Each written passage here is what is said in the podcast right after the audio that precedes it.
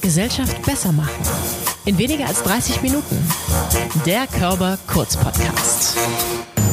Die heutige Folge wird aufregend und aufwühlend zugleich. Es ist unsere erste Folge in englischer Sprache.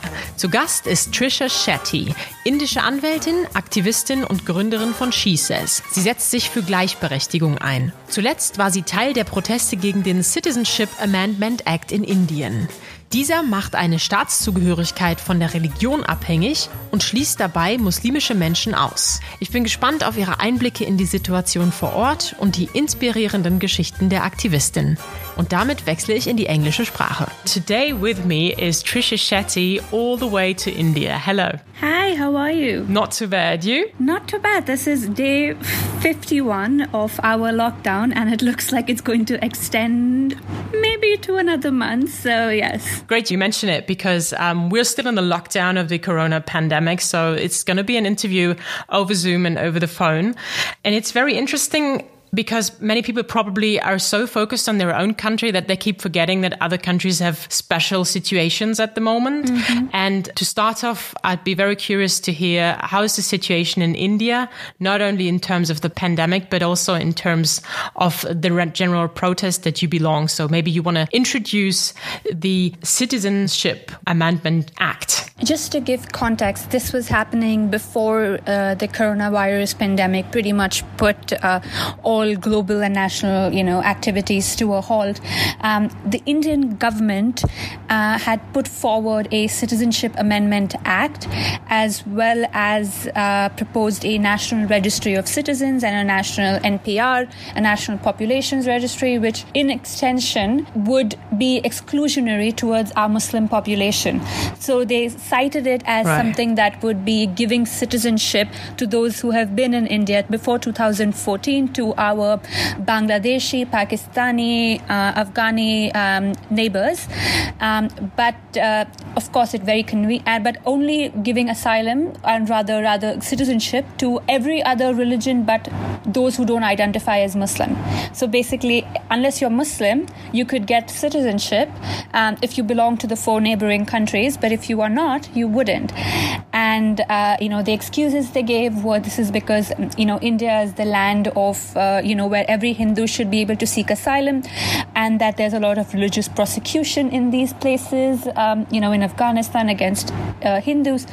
But then let's not forget the Tamilians in Sri Lanka who are facing religious prosecution. Let's not forget the Ahmadi Muslims in Pakistan who face religious prosecution. You know, how do we forget the Uyghur Muslims in uh, China who face religious prosecution? What about those that, you know, are atheists? What about those that belong to the LGBTQI community? So, mm-hmm. for the first time ever, citizenship was going to be given on the basis of religion, and that's not what is the fundamental backbone of our country. Our democracy promises us equality it, and secularism. So, isn't that the first time ever that citizenship was given on the basis based off religious belief. Would be, yes. So what they didn't expect is the kind of pushback and the kind of mobilization that happened. So whilst people, students were protesting, students were subject to grotesque violence, state sanctioned violence. We saw videos of police standing by passively whilst others with arms and sticks uh, were going around assaulting, beating students. Mm. One lost his eye, wow. which led to, you know, just anger and outrage, and people took to the streets to protest against this violence. And there was a beautiful thing that happened. Mothers and grandmothers took to the streets, and um, there was a indefinite sit-in that started called Shaheen Bagh, Shaheen mm-hmm. Bagh sit-in in Delhi, which pretty much led to nationwide 24/7 indefinite sit-ins being led by women, mostly you know Muslim women, old women, and this was let's not forget a group of people that our government has been so quick to call oh the oppressed class, you know the class that we need to uplift because their community is not doing enough. And here, for the first time, you saw Muslim women in numbers, in huge numbers, mobilized, self organized. And peacefully exercise their fundamental right to protest. Now we have the lockdown. As it is so emotional and, and as so many things were moving and so many people were activated, what happened with um, this lockdown? Where are we standing today? So the Shaheen Bagh protest went on for 101 days before they were mm-hmm. vacated, becoming the longest protest against CAA.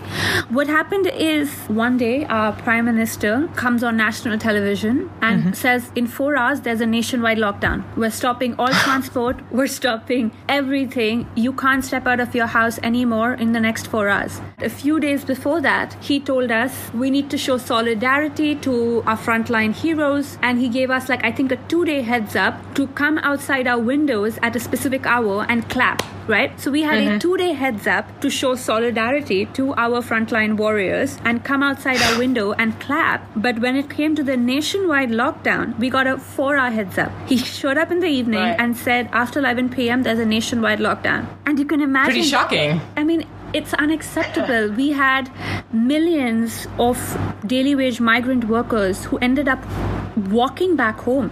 Some walked for 100 miles. People died mm. on their way whilst they were walking yeah. back to their villages because these are daily wage earners. They had no means of transport to go back. People stopped paying their money, obviously.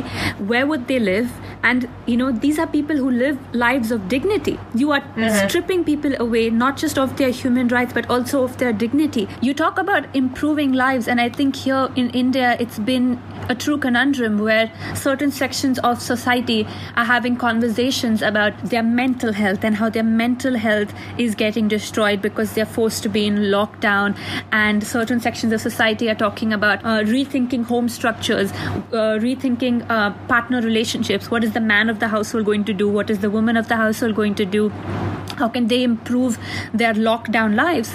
And there's a huge section of society that just has everything that they hold dear to them on their backs their children and are just trying to get back home with no assurity, no food, no money, just wanting to know when this will end. So, lockdown, I think social isolation has been a privilege for us who can afford to have it, yeah. but the state has, and sorry, the center has failed. It's poor drastically. This is not a government for the poor. Obviously, this has been very emotional for you as well. And I wonder, are you not afraid when you go into these situations? How do you live day by day with being an, a social activist, having to deal with these issues that we thought were over? I think it's a wonderful thing if you contrast, right? Like in mm-hmm. Germany, mm-hmm. in France, if anything, like uh, protest is so much so integral as part of their culture.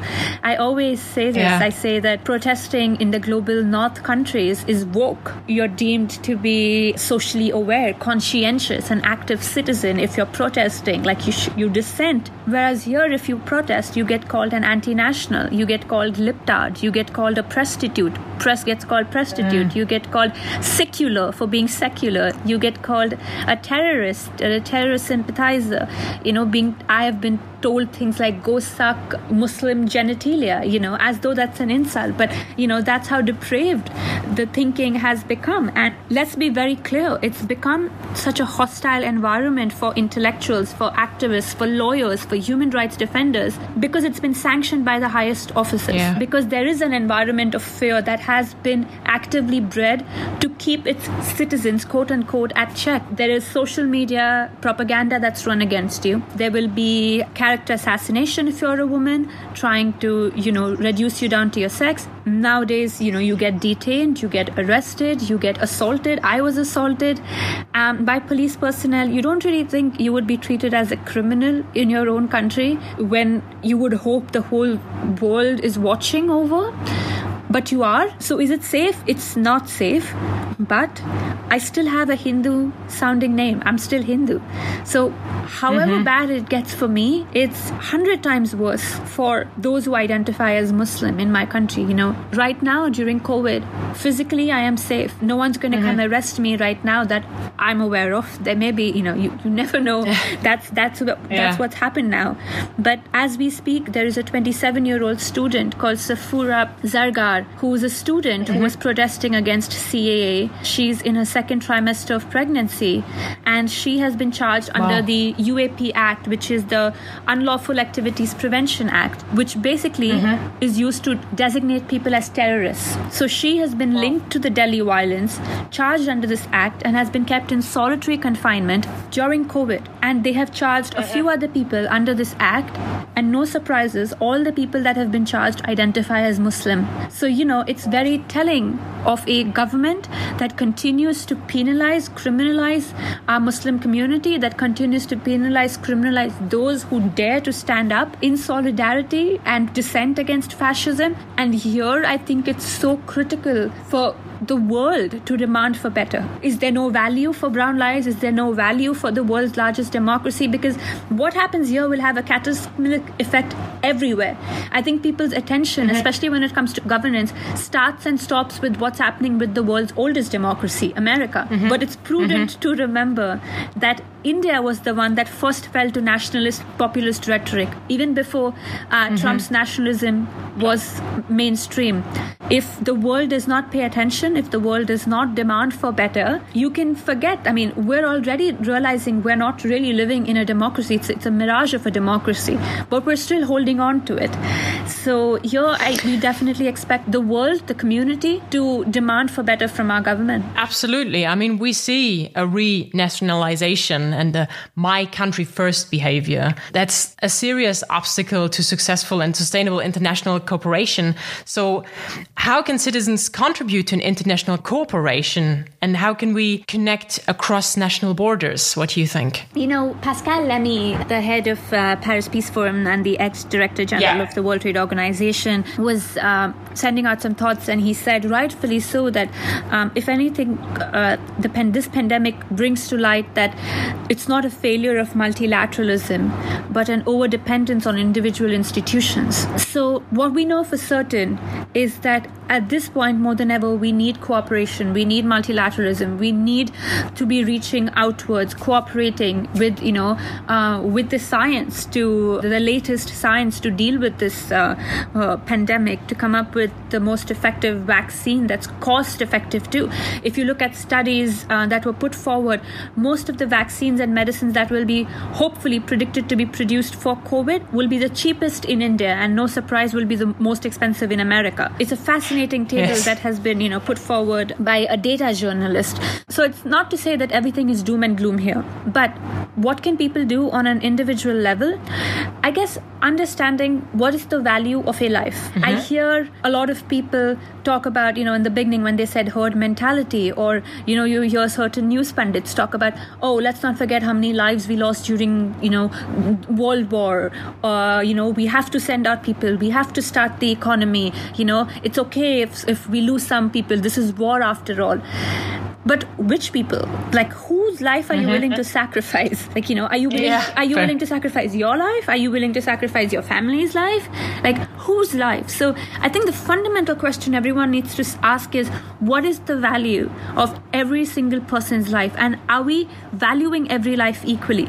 Because the truth is we're not. And when we ask that question mm-hmm. to ourselves to our community to our state and national government i think that's when we ourselves can get the answer answers to what are the solutions to ensuring people live better quality lives, to ensuring, you know, people live in a space that celebrates the idea of quality education, quality healthcare, resilient infrastructure. We're hearing mm-hmm. these things pop up now more than ever in response to COVID, you know, the new normal. The truth is, the old normal wasn't great for very many people, you know. Uh, so when we talk about words like normal, we have to understand from whose perspective perspective and whose life are we valuing so right. from an individual sense what i at least am trying to get myself to do is recognize what i can do in my individual capacity to in terms of proposing solutions and who is that solution going to be affecting the most mm-hmm. as well as how can i use my platform to continue to push for policies to advocate with my government at a state and national level to ensure we don't leave any more people behind so as you've just mentioned it the Paris Peace Forum, where you are the president of the steering committee and uh, of which the Körber Stiftung is a founding member.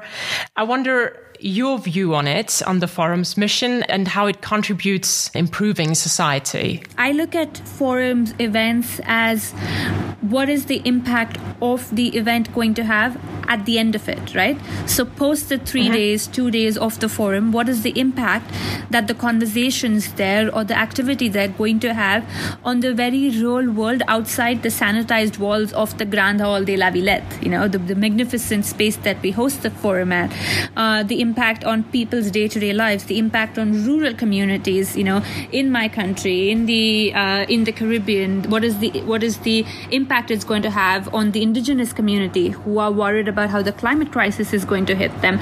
For me, the legacy of the Paris Peace Forum and the true backbone are the solutions. So Nora mm-hmm. from Körber Stiftung had actually asked this question to President Macron as to what does he envision the long-term plan for Paris Peace Forum to be, and he's betting on the solutions to be the long-term, right. you know, vision. That's what gets me excited to work because at the end of the day, I adore the team of the PPF Secretariat and all the fo- institutional founders that we work with.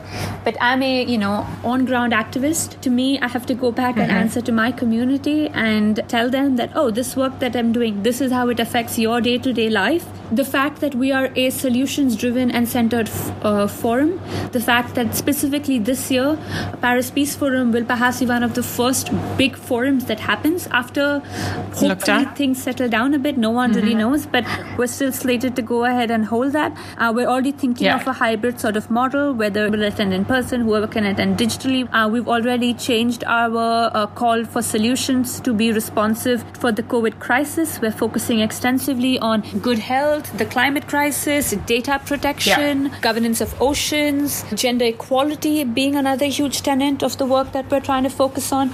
So for me, with Under Paris Peace Forum, I think being very deliberate in terms of mm-hmm. fishing for solutions from uh, marginalized communities, fishing for solutions that address global south concerns, and also this one is something I feel very passionate about. I guess it makes sense given everything else I've said before. Being very deliberate about understanding that not only is economic activity and physical activity under suspension due to COVID, but so is human rights. Mm-hmm. We have seen a complete attack on human rights during this time, mm-hmm. not just in India, but very many countries where democracy is in crisis, or even you know techno autocratic countries. And we will see this, unfortunately, as a trend unfolding. Civil society organizations that work on human rights are already feeling the weight of having to be softer, having to be quiet, deal with lack of funding, funding resources being cut, uh, more threats, more concerns of you know uh, being arrested ad hoc, uh, being put in confinement. So I think it would be prudent as a platform that is Paris Peace Forum to also highlight and further double down on protecting human rights and right, yeah. civil society organizations working on the front lines to address our problems. And that's something I wonder because you've been in contact with so many world leaders and with so many inspiring people. So I wonder what's the greatest advice you've ever been given? The greatest advice? I wouldn't call it advice. This is actually related to Paris Peace Forum. the first time I heard these are words, words that just forever haunted me and stuck with me and kind of have pushed, shaped my thinking. Uh, I first heard Nadia Murad, who is now a dear friend, um, last year's Nobel Peace Laureate, speak at a platform where she said, Hope is dangerous. Hope has a time limit. Hope has an expiration date. Hope requires action. And I mm-hmm. came from the Obama school of thought of, you know, hope, hope, hope. Yeah. And she forever bastardized the word hope for me. I can never really throw the word hope around without uh, oh, a follow up. But what happened at Paris Peace Forum is uh, she was part of a panel that was talking about does the UN Security Council need a sort of reboot? Does it need to uh-huh. be relooked at in terms of addressing uh, conflict and global crisis issues? And one of the panelists seemingly looked at Nadia and said, you know, listen, we may not have prevented genocide of your people, but don't forget how many genocides we have prevented. You can look at the uh-huh. glass as half full or the glass as half empty. And you can imagine, of course, no one likes to hear that. That was received with a lot of pushback. The beautiful thing of Paris sure. Peace Forum is it provides a kind of platform for people to have open conversations with the people uh, on the dais. And after that, Nadia came to me and Nadia said, you know, she looked at me, the other panelist later was trying to diffuse the situation with Nadia and told her, Listen, Nadia, I did not mean that towards you, I meant that to someone else. And Nadia is very mm-hmm. non confrontational, but she came to me and she's like, I don't think that lady realizes if she's saying it to someone else, she might as well be saying it to me. Fair point. That to me has always stuck with me of, you know, the, the resilience the people show after being subject to the worst of humanity, but still show up in service to do the best they can with a sense of duty, service, and urgency, being unapologetic in demanding for better. And also, in terms of a world leader, this is what I have to say. President Macron, you know, I said the good thing about the climate, you know, the good thing is you know, political will is a renewable resource. It's not something you can particularly get away by saying stuff like that around world leaders. But President Macron is someone, you know, in conversations has always stood by feminists, stood by human rights defenders, and doubled down his commitment to put pressure on world leaders. For example, when he's been lobbying to, you know, free Lou the Saudi Arabian mm-hmm. feminist tri- uh, activist. So I think from a world leader, that's what you expect. Someone who will challenge his fellow world leaders to do better, who has emphatically said nationalism is a betrayal of patriotism. His mm-hmm. words are something I hold so dear. And when a world leader like that comes to a, you know, uses his platform to say nationalism is a betrayal of patriotism and condemns violence against activists like myself, it goes such, such, such a long way in boosting morale, in making us feel like the fight is worth the fight, that there will be some mm-hmm. sort of outcome. So, yes, I guess that's the way of ensuring people live better lives. Yeah, that's a very great perspective on life and, and, and hope as well. but there's one more thing I would like to address because it just came out in Germany. You surely haven't heard of it, but because it's related to your topics, there are two famous German presenters who've just released a 15 minute video on um, how women are treated by men in Germany. So women had a voice of openly speaking in front of the camera and everybody who sees it it's going viral in, in german platforms and everybody says it's so shocking where we are today and i wonder what you think if if it's been something we've been hiding are we not speaking enough about situations that we should speak about? What do you think as an as an activist and especially as a gender activist? I think we're not being heard enough. I think yeah, people okay people always are speaking. You know, mm-hmm. Arundhati Roy said there's no such thing as the voiceless. It's only the actively suppressed and the deliberately ignored. And I may be paraphrasing, but it's something along those lines. Uh, but my point is, it's a system that fails to hear gender based concerns. You know, everyone wants to talk about gender equality, but the second you start breaking yeah. down the inequality, the violence, especially the intimate partner violence, violence going on within one's homes, with one's partners, it makes people uncomfortable. They don't want to hear about it. They don't want to talk about it. Um, right now, we're seeing a huge spike in domestic violence cases happening globally, you know, due to the forced lockdown.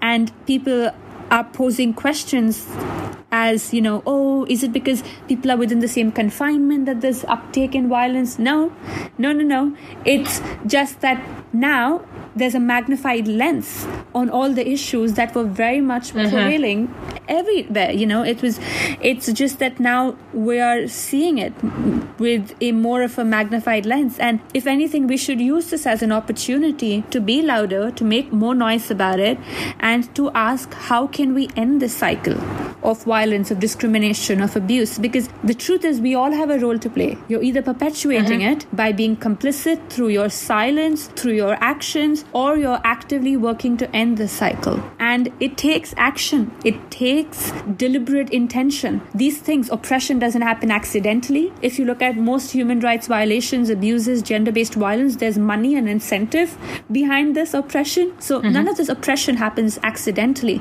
Therefore, when you're trying to put an end to years and decades of oppression, it has to be intentional from policy level to leaders doubling down to representation. I think the COVID crisis has definitely, again, once again, brought to light that when women have leadership positions, they are addressing uh, pandemics way better mm-hmm. than their male counterparts. Germany has been lucky to have, you know, Chancellor Merkel's, uh, mm-hmm. you know, strong uh, leadership. But this is where, again, we have to be so intentional in how we come out of this crisis. When we talk about the economy failing, the World Bank says that women invest 90% of their earnings back into the economy. And the findings are, you know, fantastic. Uh, the most amount of money that they invest in is in food, healthcare, home improvement, and education. All things that we're mm-hmm. talking about that we need to double down on to live in a post COVID world. Men mm-hmm. invest upwards of, I think, less than 30% back into the economy. so it, it, it really doesn't take a scientist at this point to figure out what's wrong. No. We just have to mm-hmm. be intentional in how we move forward because it is a make or break time for everyone. Mm-hmm. In 2015, so it's been five years, you founded SheSays, where you've been working for women's rights and gender equality. And we've spoken about some of the issues that we have today, but there are so many issues and topics we never think about. And you look into very different topics like digital literacy, security, advocacy, and partnerships, and all of that. So, what is something that you would highlight? What topic of your work of SheSays is something we probably, you know, haven't heard so far or something that we haven't at front mind at the moment? Anything particularly that comes to your mind with your work? The Greta Thunberg effect. Everyone's, you know, concerned mm-hmm. about the climate crisis. The two most cost effective solutions to address the climate crisis is investing mm-hmm. in young girls' education and sexual and reproductive health care rights. Right. Because yeah. obviously, the more a girl studies, the later she will get married the more education and access to sexual and reproductive health care rights she has, the more agency over her body she gets to govern and decide for herself how many kids she wants to have. And uh, those are the most cost effective solutions. Thank you for highlighting all the other work because it's important possible to address gender based violence without also addressing alleviation of poverty, without addressing need mm-hmm. for quality education, without addressing sanitation. You know, most girls, a lot of girls drop out of school due to lack of sanitation. Right. When young girls in India get their period, it's the second largest cause for young girls to drop out of school after forced mm-hmm. labor. We see a loss in educational participation. Of course, it leads to a loss in economic participation. Of course, then it leads to a loss in self agency. So it's a vicious circle that carries on. What I would want to highlight simply is gender rights affect everyone. Mm-hmm. You want to address the climate crisis, start with gender. You want to address poverty, start with gender. You want good leadership, start and end with gender. So I always look at gender as the wheel that keeps all the other spheres fluidly moving and kind of uh, will uh, hopefully reestablish much needed balance. So, um, if you're looking for solutions, figure out how your solutions are gender sensitive and gender centric and bring some women to the table and ask mm-hmm. them and they will have the solutions for it so i guess that's where i would want to leave that's that's pretty much the ethos of the work that we do we're an unapologetic feminist uh, youth-led platform where we do on-ground work to the point of rudimentary on-ground work where we come with survivors where we go with survivors to police stations hospitals uh, courtrooms and help them file cases if they've been raped, get access to justice.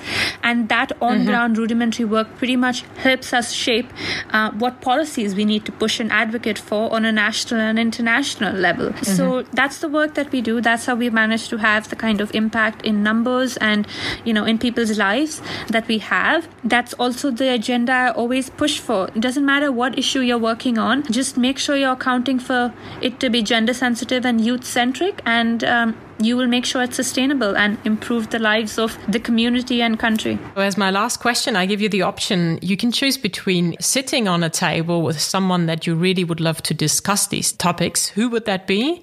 And what would you discuss? Or someone, maybe someone who's dead already, or you, you've never met before, but you feel so inspirational.